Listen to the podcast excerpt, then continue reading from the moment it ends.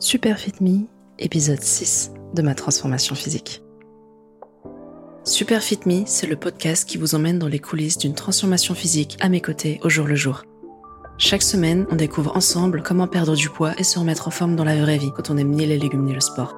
Je vous raconte tout le processus, je vous partage mes échecs et mes victoires et j'espère vous donner ou vous aider à garder la motivation dans votre transformation.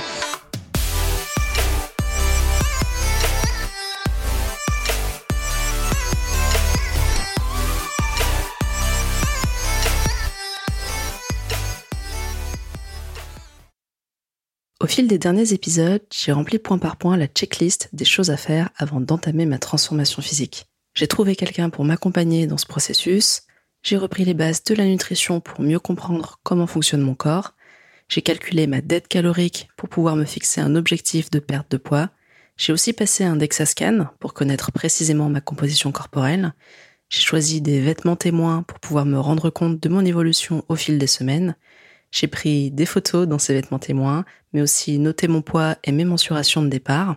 J'ai fait du tri dans mes placards de cuisine pour mettre de côté tout ce qui serait susceptible de me faire craquer, loin des yeux, loin du ventre. Et je suis allée faire mes premières courses de Fit Girl pour remplir mon frigo d'aliments sains et équilibrés. Ça fait déjà pas mal de casse cochés.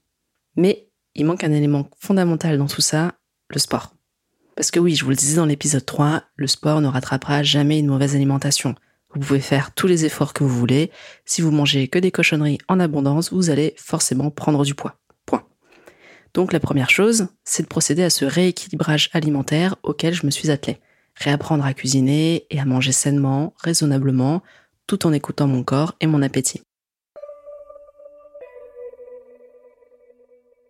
En parallèle de ça, je vais reprendre une activité physique, mais attention, pas n'importe laquelle, ni n'importe comment il faut que ça me permette de me transformer physiquement. Petit Rhino ne viendra pas une licorne juste en perdant du poids. Non, pour ça, il faut pouvoir sculpter le corps, favoriser la perte de gras et la construction musculaire. Et pour ça, la meilleure solution, c'est la musculation. Alors je vous vois venir. Quoi? La musculation? Pour me retrouver avec des cuisses de rugbyman et une carrure de cheval? Non merci. Je dois vous avouer que c'est aussi un peu ce que j'ai pensé quand je suis tombée sur le site de mon coach et que j'ai vu que sa méthode se basait essentiellement sur la musculation. J'ai cogité pendant plusieurs jours avant de prendre contact avec lui parce que je me voyais vraiment pas faire de la muscu. Déjà, la salle de sport, j'aime pas ça. Ça doit être un de ces abonnements qui m'a fait jeter le plus d'argent par les fenêtres. Parce que payer un an d'abonnement pour y aller trois fois dans l'année, euh, clairement, c'est pas très rentable. Sans parler que pour le peu de fois où j'y suis allée, j'ai toujours eu l'impression de pas être à ma place, d'être trop grosse pour être là. Soyons clairs, les gens autour de moi étaient tous très occupés à leurs efforts et n'en avaient certainement rien à faire de moi. Mais moi, dans ma tête, j'étais hyper consciente de tout ça. Vous savez, je suis le genre de nana qui se met tellement la pression pour ne pas se ridiculiser qu'elle finit par trébucher sur la machine avant même d'être montée dessus. Et puis, je sais pas, j'apprécie pas l'imaginaire qui est associé. Enfin, en tout cas, l'imaginaire que moi, j'y ai associé. Pour moi, la musculation, c'est vraiment le truc dont parlent les mecs entre eux en mode ouais, je suis allé pousser de la fonte, c'était méchant. Ou alors euh, le truc que font les fit girls sur Insta où elles se filment de dos en train de faire des squats.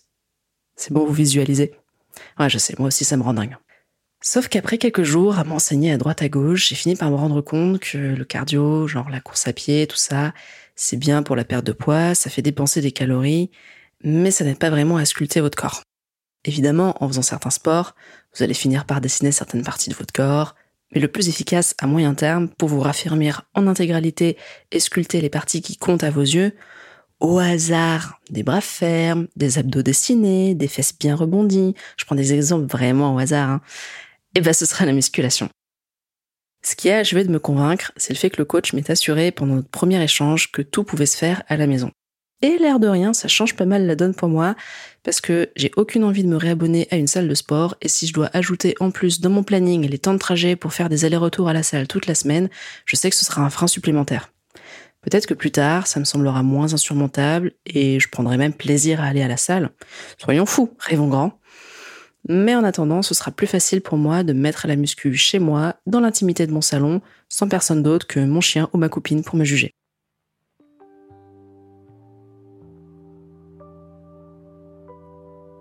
Il faut donc que j'investisse dans quelques affaires de sport, vu que je ne rentre plus dans aucun de mes anciens joggings. Et pour ce qui est du matériel, mon coach m'a recommandé les équipements de base pour commencer à m'entraîner.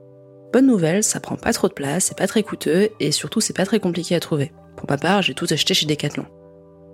Pour commencer, des élastiques de musculation de différentes résistances. J'ai pris trois élastiques différents avec une résistance respective de 5, 15 et 25 kg. D'après le coach, ça me permettra d'avoir une marge de progression parce qu'au fur et à mesure que je vais gagner en force, je vais pouvoir augmenter la difficulté en passant aux élastiques plus résistants, donc plus durs à étirer, ou en en utilisant plusieurs à la fois. Au moment où sort cet épisode du podcast, vous pouvez trouver ces élastiques chez Decathlon entre 5 et 15 euros l'unité en fonction de la résistance de l'élastique. Ensuite, j'ai acheté des glute bend. C'est aussi des élastiques de musculation, mais à la différence de ceux que j'évoquais à l'instant, ceux-là sont plus petits et permettent de travailler plus spécifiquement le bas du corps.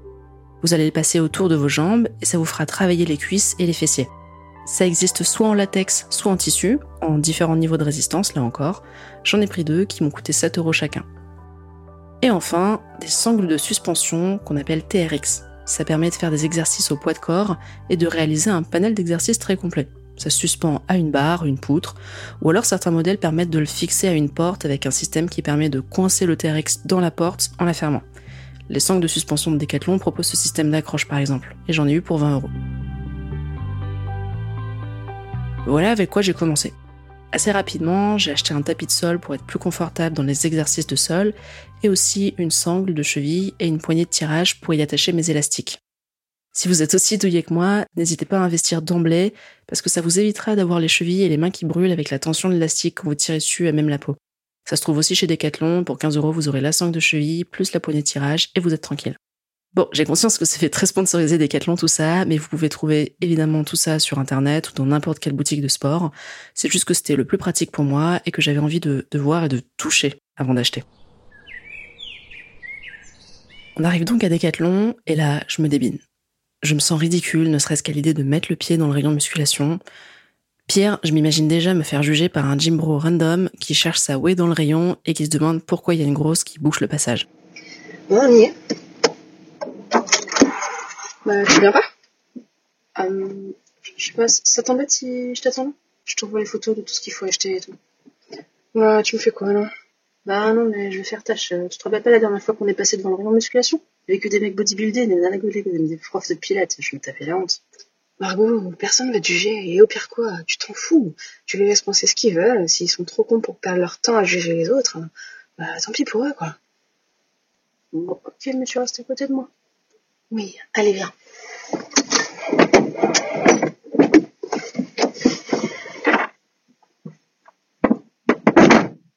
Je vais vous avouer un truc. Ok, j'y suis allée, mais j'ai été particulièrement soulagée de voir que le rayon musculation était désert. Comme quoi, il y a encore du chemin avant que j'arrive à m'accepter pleinement, à m'affranchir du regard des autres et à affirmer mon identité de femme sportive. Mais comme le dit l'adage, on n'est pas ce qu'on dit, on est ce qu'on fait. Alors je vais faire du sport et devenir cette nana sportive et musclée que j'ai envie d'être. C'est parti Merci beaucoup d'avoir écouté cet épisode de Super Fit Me. J'espère sincèrement que vous en avez tiré quelque chose pour votre propre transformation physique. Si c'est le cas, abonnez-vous pour ne pas manquer les prochains épisodes et mettez-lui 5 étoiles sur votre appli podcast. Ça me touche beaucoup et c'est la meilleure manière de soutenir Super Fit Me. À suivre dans Super Fit Me. Sérieux, il est infâme cet exercice. J'en veux plus.